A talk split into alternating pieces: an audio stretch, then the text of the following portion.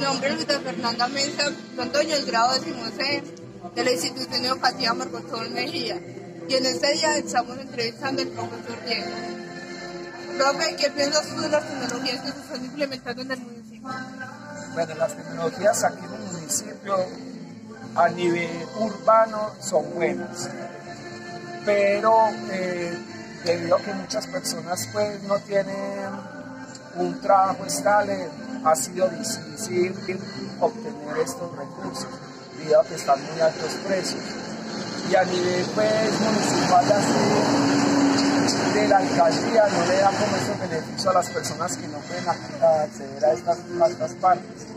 De muchas veces la tecnología no es para todos, sino el que tiene en este momento el dinero que pueda acceder a esta tecnología. like it.